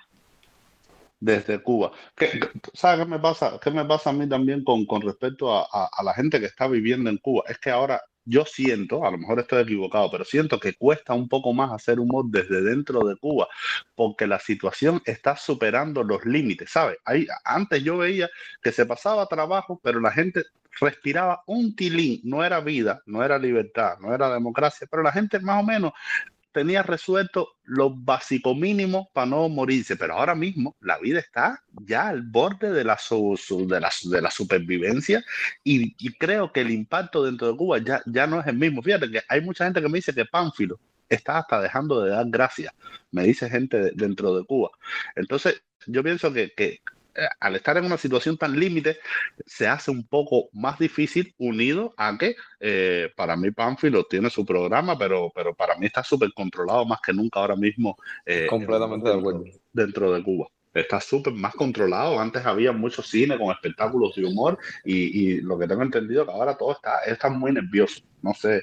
eh, Eh, y, y- bueno, no me toca a mí. sí, sí, dale, Tomás, ya, ya, ya. No, No, no, que no toca a mí, toca a ti, me toca a mí, espérate. Que ya que me callé, que me Ah, callé, que me callé, que me callé. Claudia, mami, mira, te voy a contar yo, tu mami, te va a contar tu mami.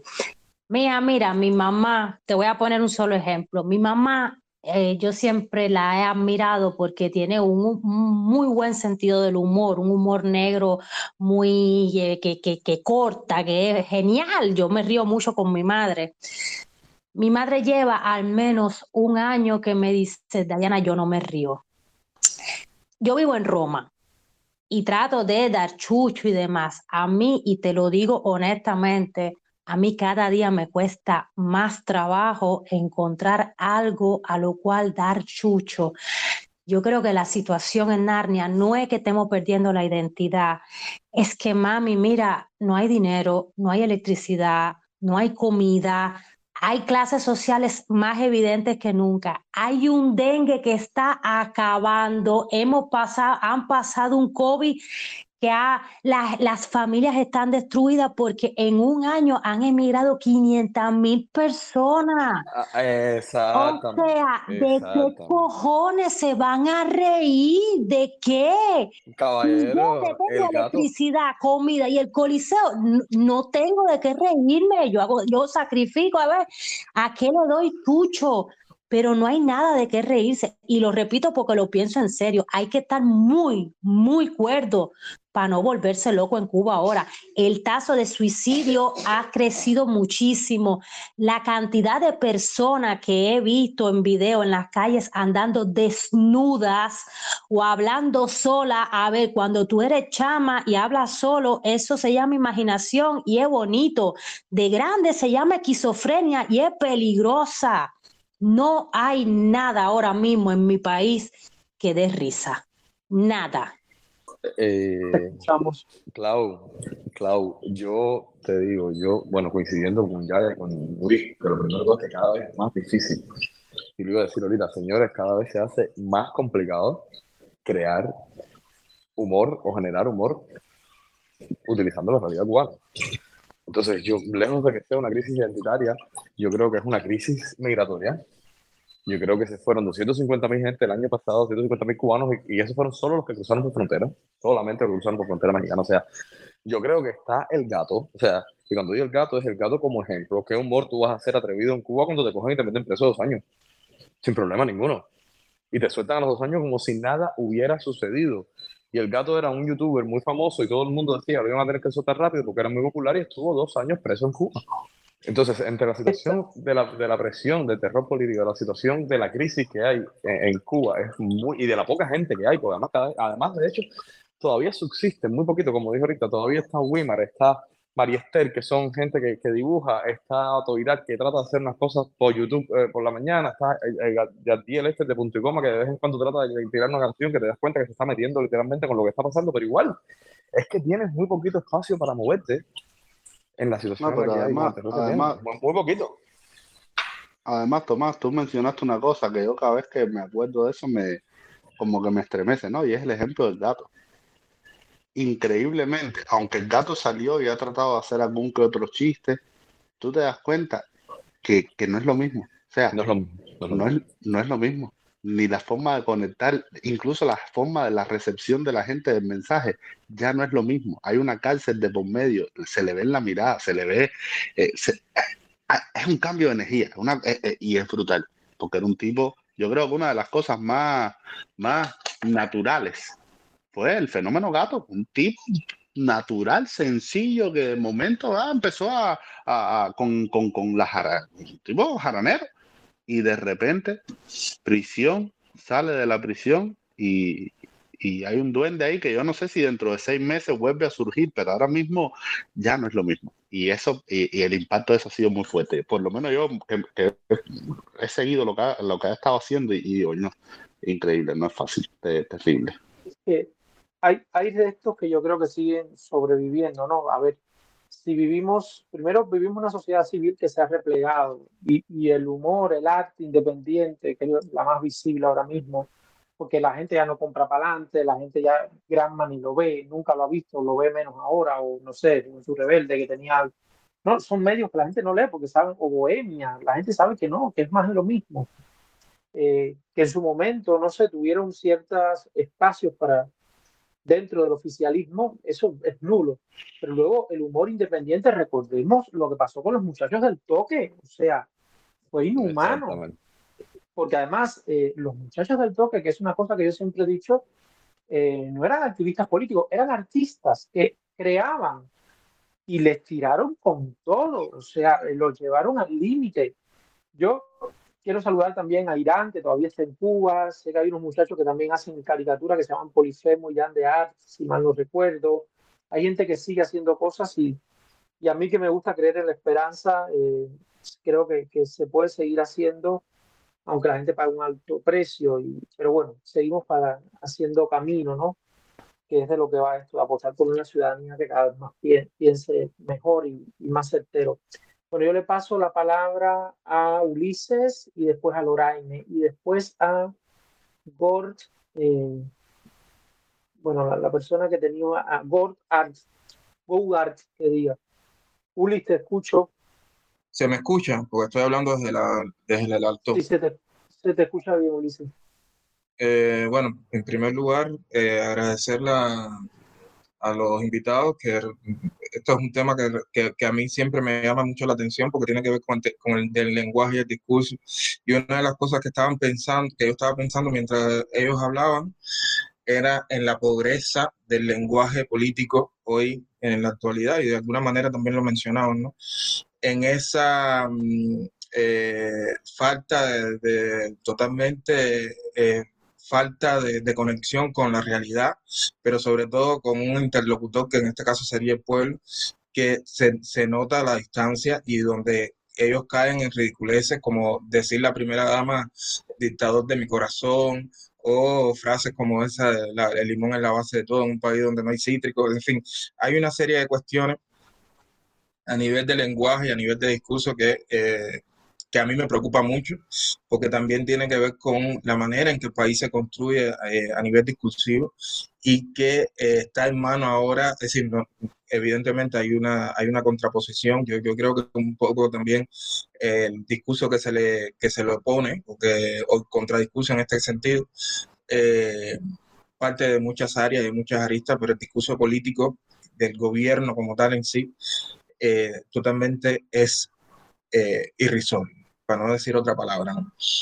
Y eso a mí me preocupa, me preocupa muchísimo porque se cae a veces en, en determinados simplismos y radicalismo, que es lo que, que lo que sostiene la, eh, este tipo de discurso, que eh, no deja de ver la estela de, de todas las, es decir, de la- del, del sistema político cubano, que es mucho más allá del gobierno, y, de, eh, y del panorama social que se vivió. Ya, era eso prácticamente, lo, era lo que quería decir. Y lo otro, eh, de ese humor cubano, es decir, el, mo- el movimiento ya fue barrido totalmente. El año pasado y el antepasado, la seguridad del Estado se encargó de barrer un movimiento de humor político que había, sobre todo impulsado por el toque, fue barrido totalmente. La mayoría de, de los humoristas viven fuera de Cuba. María Esther está fuera de Cuba, Polifemo está fuera de Cuba. Es decir, no hay, es decir, siguen haciendo, creando, pero en las circunstancias en que se encuentra Cuba ahora, es imposible que sea un escenario propicio para la seguridad, primero, de, los creadores y segundo, para mantener un discurso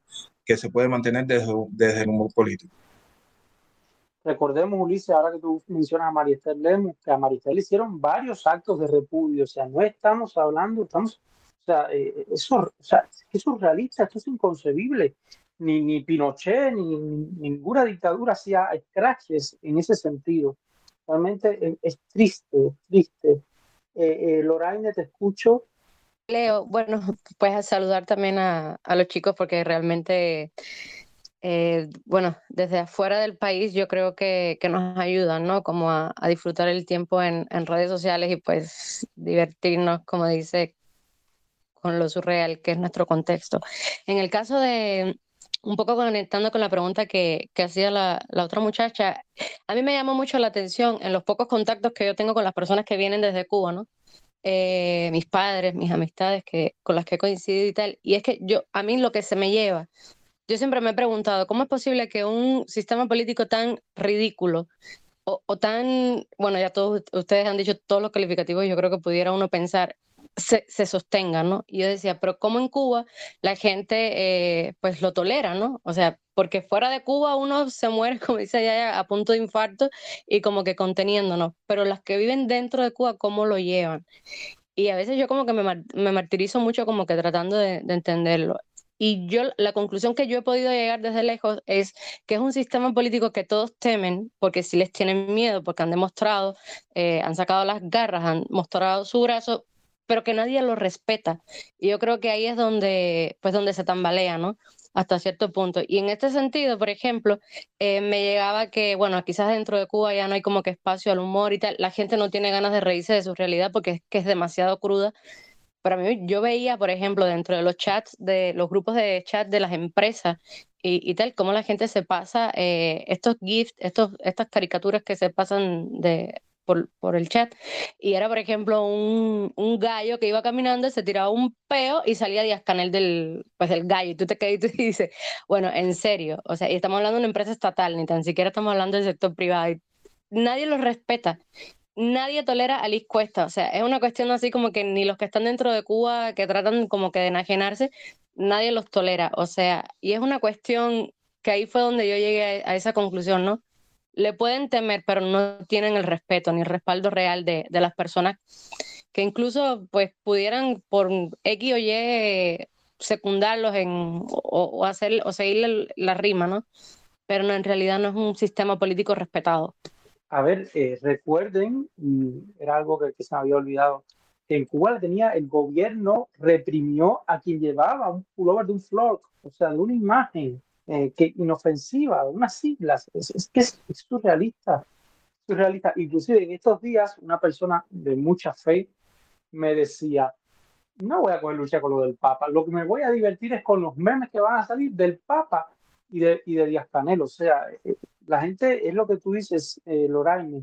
Bueno, le paso la palabra a Go Arts Bueno, la persona que tiene eh, un HTTP to me, Go Arts, si desea hablar, tiene el micrófono abierto. Le paso entonces la palabra a Adrián y después a Cuba Próximo Oficial, que debe ser Alessia Padilla, por lo que. Hola, Leo. Adrián.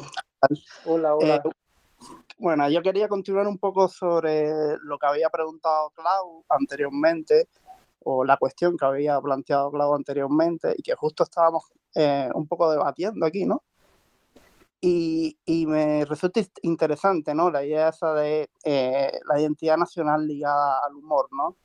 Eh, recuerdo que incluso con Tomás hablaba hace no mucho sobre indagación de choteo, de mañas, ¿no? Que toca de alguna manera ese tema, ¿no? Y de cómo la capacidad del cubano para chotearlo todo y, también de alguna manera de reírnos, ¿no? Y también a veces damos esa, esa imagen quizás errónea de felicidad, ¿no? Porque recuerdo, de hecho, tuve una, tuve una anécdota una vez que eh, estaba en una cena con unos, con unos portugueses y ellos decían algo así como que admiraban la capacidad de ser felices de los cubanos a pesar de, de todos los problemas que tenían y yo lo que me entraron eran ganas de matarlo, ¿no? Porque ellos no sabían que detrás de esa risa eh, no, no, necesariamente se esconde felicidad, ¿no?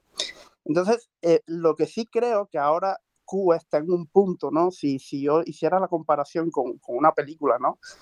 donde digamos que se pueden manejar dos registros de más trágicos o más eh, de comedia. Yo creo que es una película ahora mismo que es tan trágica que no entra el chiste, ¿no? No, eh, eh, no sé, estamos creo que en un punto en el que si empatizas un poco con la realidad, es que cuesta mucho que entre el, el, chiste, ¿no? Y, y ahí o sea, a mí me parece, por ejemplo, Yaya, que yo muchas veces me parto con Yaya, ella tiene una capacidad cómica eh, increíble, creo. Y ella hizo una, una, una, directa en una ocasión que a mí me sacó las lágrimas y ella también lloraba. Eh, y me parece que, que, es una de sus mejores directas, aunque no tiene prácticamente un chiste eh, la directa, ¿no? Y entonces, que bueno, que yo creo que es bueno mencionar eso, ¿no? Que yo creo que no es un problema de, pérdida de identidad, sino que estamos en un momento, yo creo que es súper extremo y que, y que a veces el chiste no entra, ¿no? Y, y, bueno, no pasa nada. Siempre es verdad que hay muchas cosas con las que, con las que se puede hacer humor. Eh, Tomás y yo admiramos mucho a, Ricky Gervais, que es un, un eh, humorista eh, británico que tiene la capacidad de hacer humor de cosas increíbles, pero yo creo que siempre parten de tener cierta distancia con eso que te permite hacer ese chiste, ¿no? No estás en el momento del, del dolor, en, el momento de empatizar con el dolor, entonces te permite crear esa distancia donde el chiste funciona, ¿no? Eh, y, en, y, en, ocasiones en Cuba esa distancia no la hay porque estás en, en el momento, eh, digamos, de, propio del dolor como tal, ¿no?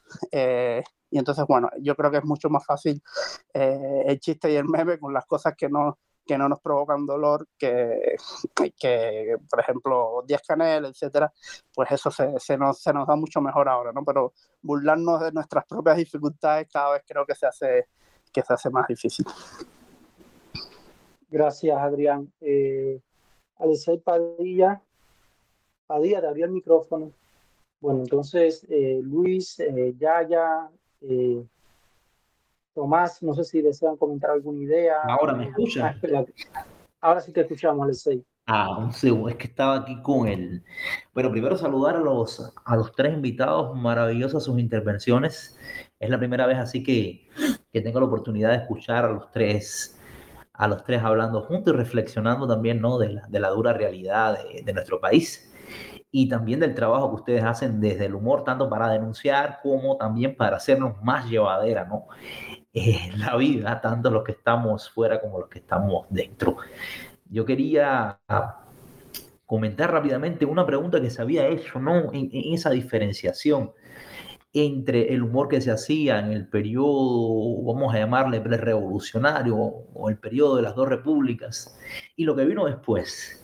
Y es muy interesante esto porque una de las cosas que yo descubrí haciendo mi, mi tesis de doctorado, que fue sobre, sobre la prensa independiente en Cuba, es que precisamente en el propio año 59, una de las publicaciones, una de las publicaciones que se cerraron ya en el 59, o sea, estamos hablando de una publicación, fue, la, fue, el, fue el semanario Zigzag, que era un semanario humorístico de una, de, una, de una historia riquísima, que venía inclusive de periodos anteriores a la dictadura de Batista, y por un chiste, por un chiste que, sí, por una, una, un cómic que se publicó, una historieta que se publicó, en el que de cierta manera se reían de los equívocos que estaba teniendo el, gobierno revolucionario año 59, pues sencillamente se movieron los, los palitos, se movieron los hilos para que el seminario zigzag fuera cerrado. Y durante un tiempo considerable el, el escenario, o sea, el, el, campo de la prensa cubana no tuvo una publicación humorística a la altura de Zigzag. Y ya eso te va dando la medida de cómo la clase política que se instala en Cuba a partir de 1959, por lo menos una parte de esa clase política, específicamente Fidel Castro y, el resto de, de, decir, de la camarilla, eran alérgicos de cierta manera al humor. Y eso me llamó mucho la atención porque la Marina estuvo, existió hasta mayo del 60. Prensa libre un poquitico más, duró creo que hasta, hasta junio. Y hubo una serie de publicaciones eh, independientes, privadas, los periódicos tradicionales, que sobrevivieron, que sobrevivieron hasta diciembre del año 60, cuando ya sí todo el mundo se fue del aire. Pero una de las primeras publicaciones, es decir, que, desaparecieron de la faz de, de, Cuba, fue precisamente el seminario Zigzag. Y ahí te dando la medida de cómo un régimen eh, totalitario, o por lo menos con rasgos de totalitarismo muy acentuado, es alérgico al humor. Y esto es lo que se, y esto hay que, esto hay que decirlo porque es una diferencia muy importante con regímenes, regímenes autoritarios que existieron anteriormente en Cuba, como la propia dictadura de Batista, Machado más atrás. O sea, Machado se tuvo que debatir con la gente que hacía la política cómica. Eh, si vimos, se, vio censura en aquel periodo, pero no al punto de, de, de decir, bueno, en el primer semestre del 59 desaparecemos esta publicación humorística. Y, y eso es algo que hay que tener en cuenta, ¿no? De cómo la propia naturaleza del régimen que se instala en Cuba es alérgica al humor, a un humor, al humor sobre todo, a ese humor no controlado. No es que no hay humor, lo hubo, pero también sabemos, sabemos un montón de anécdotas humoristas que cuando de cierta forma se pasaban de los límites permisibles, enseguida eran sancionados o eran censurados o se, veían, o se vieron incluso en la necesidad de salir del país. Y, yo coincido, ¿no? Ha habido una, ha habido una, de alguna manera, una inmovilización, vamos a llamarlo así, del humor cubano, gente consagrada. Yo diría, yo, yo pensaba el otro día, ¿dónde está, por ejemplo, dónde están, por ejemplo, como decía alguien que habló anteriormente, los espectáculos a teatro lleno, como eran antes, donde están humoristas como Antolín y otros que estaban ahí que hoy no existen en la escena cubana. Emigrado Padilla. Antolín hoy está en Miami. Leo, eso, pero Leo, tú sabes que rapidito, eso es una cosa que iba a decir ahorita con lo de Cloud, muy rapidito, muy rapidito. Y es que yo creo que la identidad cubana, a través del humor y el humor que se crea, señores, es que la, la cantidad de gente que ha emigrado en Cuba en los últimos años es para hacer un estudio serio serio, yo no sé en cuántas, cuántas veces en la historia se ha dado, eh, en, en, cuán común es que se dé una, una crisis migratoria de este nivel. Entonces se sigue todo, yo creo que mucho del humor que se sigue generando en Cuba y que además es parte de la identidad cubana porque eh, debido a la dictadura, de hecho, deberíamos ya considerar, sabes que la identidad cubana no solo ya se forma en el área de, eh, geográfica de Cuba, es que mucho humor se está haciendo en Miami, es que los, los bares de Miami están llenos de todos los humoristas cubanos es que existe un centro, es que existe una, una peña, como una, una, existe un sitio, el Real Café, que tiene una peña de humor todos los días, con Iván Camejo. Entonces, tienes muchísima gente aquí, está Cookie La Mola, está Iván Camejo, está, estaban hablando ahorita mismo de Antonio El Pichón, y, y es que muchísimos de los actores consagrados que estaban haciendo humor se han ido, porque la realidad cubana es aplastante. Es aplastante incluso para ese sector que hace 15, 20 años atrás era un sector privilegiado. Era un sector privilegiado porque no estaban en la parte más humilde del pueblo, porque estaban todavía tratando de surfear en medio de una realidad que podía, ser eh, podía sofocarte, pero tenía todavía un espacio para... Y ahora es imposible, es imposible. Entonces, yo creo que se ha traducido, que se ha movido a, a, a otras esferas, no solo a Miami, por supuesto, sino que ha salido de Cuba. Y lo otro rapidito es lo que estaba diciendo Adrián de mañana. Y es que es importante que el humor nos sirva para aguantar nuestros pesares y buscar una manera igual quizás eh, dentro de la censura eh, dentro de la censura que existe en Cuba, una manera eh, ahí paralela para, para escapar del horror del gobierno, pero que no nos sirva como aliciente ni como una píldora para adormecernos ¿no? de lo que está sucediendo, que cada vez es más difícil reírse de ello. Gracias, Tomás. Luis Yaya, eh, antes de pasarle la palabra, Gold Art, he dado la palabra varias veces, pero no sé qué sucede. Eh, tienes el micrófono abierto, tienes que tocar el circulito verde la persona que se identifica como un HTTP, Go, Art. Buenas. Buenas noches, buenas tardes en Cuba. Sí, sí, buenas tardes. Hola, sí. Eh, a ver, si te puedes presentar, te escuchamos. Sí, sí, a ver. eh, Bienvenido al terreno. Ajá, para mí es primera vez que, que- que participo en esto, eh, en este tipo de comunicación. Mi nombre es Ginle, Ginle, soy realizador, soy fotógrafo hace casi 30 años y entonces eh, estoy viviendo en El Salvador, en Centroamérica. Y, quería hacer dos comentarios que tienen que ver sobre el humor. Yo pienso, yo pienso que el cubano, el reírse de, de sus cosas que le pasan, lejos de ayudar, ha, ha hecho un daño, porque es como que se están burlando de las mismas desgracias que tienen. Eh, Es mi opinión personal, eh, es como que no lo toman en serio y, y realmente la situación cada día se pone más seria en Cuba. Eh, yo estoy yo estoy en estos momentos, eh, eh, yo trabajo con un cineasta salvadoreño, Jorge Dalton, el hijo del poeta Roque Dalton, desde el año 2001.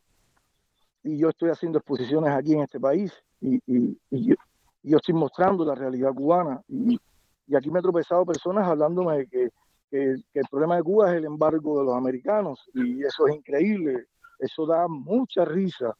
Incluso sa- salvadoreños que nunca han puesto un pie en- en- en Cuba y me han querido enseñar a mí las cosas de Cuba. Eh, eh, ayer mismo, que, que fue algo muy chistoso, ayer mismo yo hice una exposición de, sobre el tema de los almendrones en la alcaldía de una ciudad que hay acá que es muy importante. Y se me acercaron personas a, a- defenderme. eh, eh, eh, claro, son personas mayores de edad, son personas de, más de 60 años y, diciéndome, hablándome sobre la realidad de, Cuba, que, que- nunca han estado allá.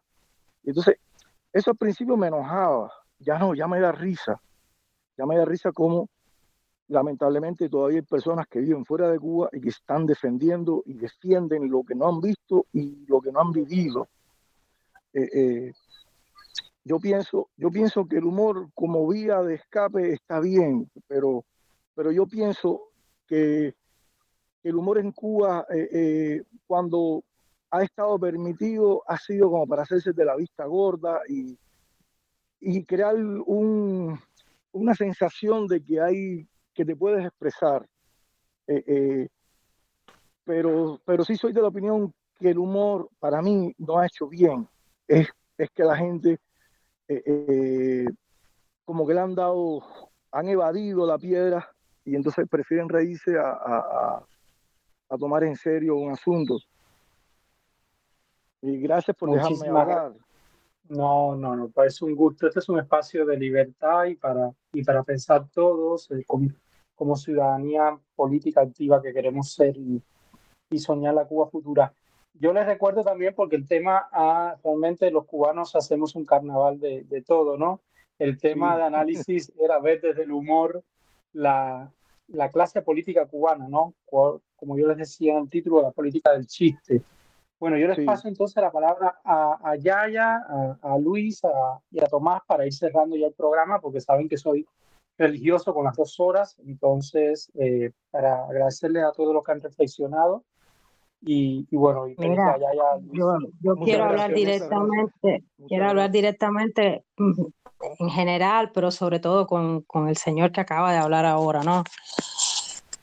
Sin atacarlo porque entiendo perfectamente a qué se refiere, pero al mismo tiempo le digo, yo tengo varios, varias personas que me han escrito por el privado que agradecen un poco el modo, no humorístico, pero sí muy cínico, muy sarcástico, muy irónico que yo tengo de tocar las cosas porque me han dicho, y palabras textuales, que no pueden con la metatranca, porque el mundo para que sea mundo tiene que haber de todo. Daño hace no denunciar, que no sea a través del humor, de la seriedad, cada uno tiene su estilo. Daño es no denunciar. Y por Sí, supuesto, sí, incluso sí. no, pero a ver, incluso los que hacemos, los que tratamos de hacer humor, mire, le pongo un ejemplo, eh, del primero al 16 de enero de este año, en un solo hospital en La Habana, en las hijas de Galicia, ocho recién nacidos se murieron. Yo estuve tres días sin decir absolutamente nada, porque no tenía nada que decir. Es para decirle, no, incluso el que hace humor, hace humor a partir de cosas que se puede tomar. No es que uno hace humor de todo, hay cosas que te hacen realmente tanto daño que yo al menos desaparezco de las redes porque me han, porque me han dañado en lo personal. Pero usted tiene que entender también, mire, yo soy una persona muy burlona, yo me burlo, yo no me tomo en serio yo, yo le doy chucho a todo. Esto ha sido una válvula de escape. Le hablo de mí porque es la persona que mejor conozco, ¿no? Y eso puede ser que le pase a otras personas que lo toman desde el humor, desde la ironía. Para mí que tengo a mi familia dentro de, de Narnia, como yo la llamo, ahí está mi madre. O sea, no es que yo estoy aquí afuera, mi familia está aquí afuera. Yo estoy a salvo, entre comillas, pero mi madre y mi abuela, que es Dios en bata de casa, están viviendo 12 horas de apagones en Santiago de Cuba. Están en resistencia creativa, situación coyuntural, victoria genera victoria.